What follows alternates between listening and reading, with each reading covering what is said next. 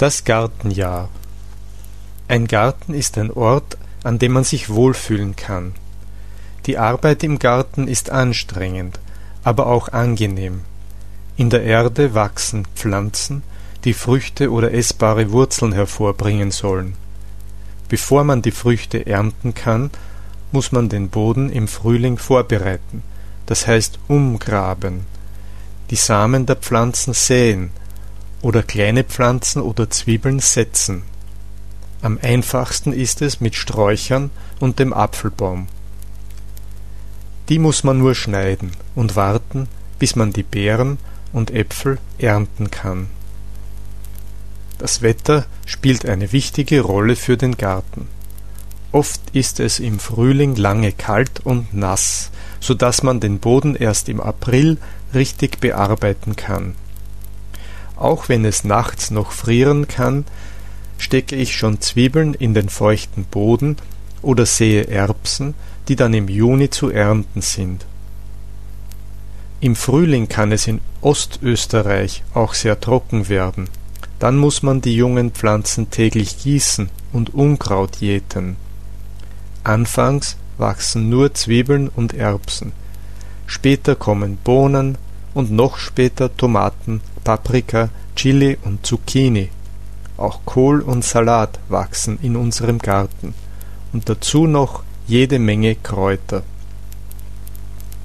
Im Sommer kann das Wetter sehr extrem sein. Manchmal regnet es wochenlang nicht und dann gibt es in wenigen Stunden große Mengen an Regen. Tomaten mögen nicht zu viel Wasser, Paprika brauchen Wasser. Immer wieder muss man das Unkraut reduzieren, damit die Pflanzen genug Platz zum Wachsen haben. Wenn ein Gemüse geerntet ist, kann man manchmal noch ein anderes an der gleichen Stelle pflanzen. In einem Glashaus werden vom Frühling bis zum Herbst kleine Pflanzen gezogen, die nach und nach in den Garten gesetzt werden. Vom August bis in den Oktober gibt es noch viel zu tun, aber auch zu ernten. Wir verarbeiten das geerntete Gemüse, denn man kann nicht alles gleich essen, und wir wollen ja auch im Winter unser eigenes Gemüse. Also kommt einiges in den Gefrierschrank Tomatenmark, Fisolen oder grüne Bohnen, Mais und Paprika sind willkommene Ergänzungen des winterlichen Speiseplans. Im Oktober friert es normalerweise das erste Mal und es gibt nur mehr Kohl und Salat.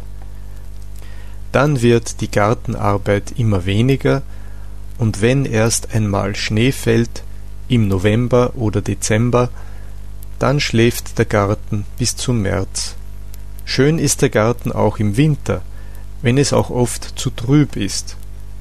Wenn an den kurzen Tagen die Sonne scheint, erstrahlt der Garten in einem eigenen Glanz, und irgendetwas blüht immer, sobald der Schnee verschwindet. Alles wartet nur darauf, dass das nächste Gartenjahr beginnt.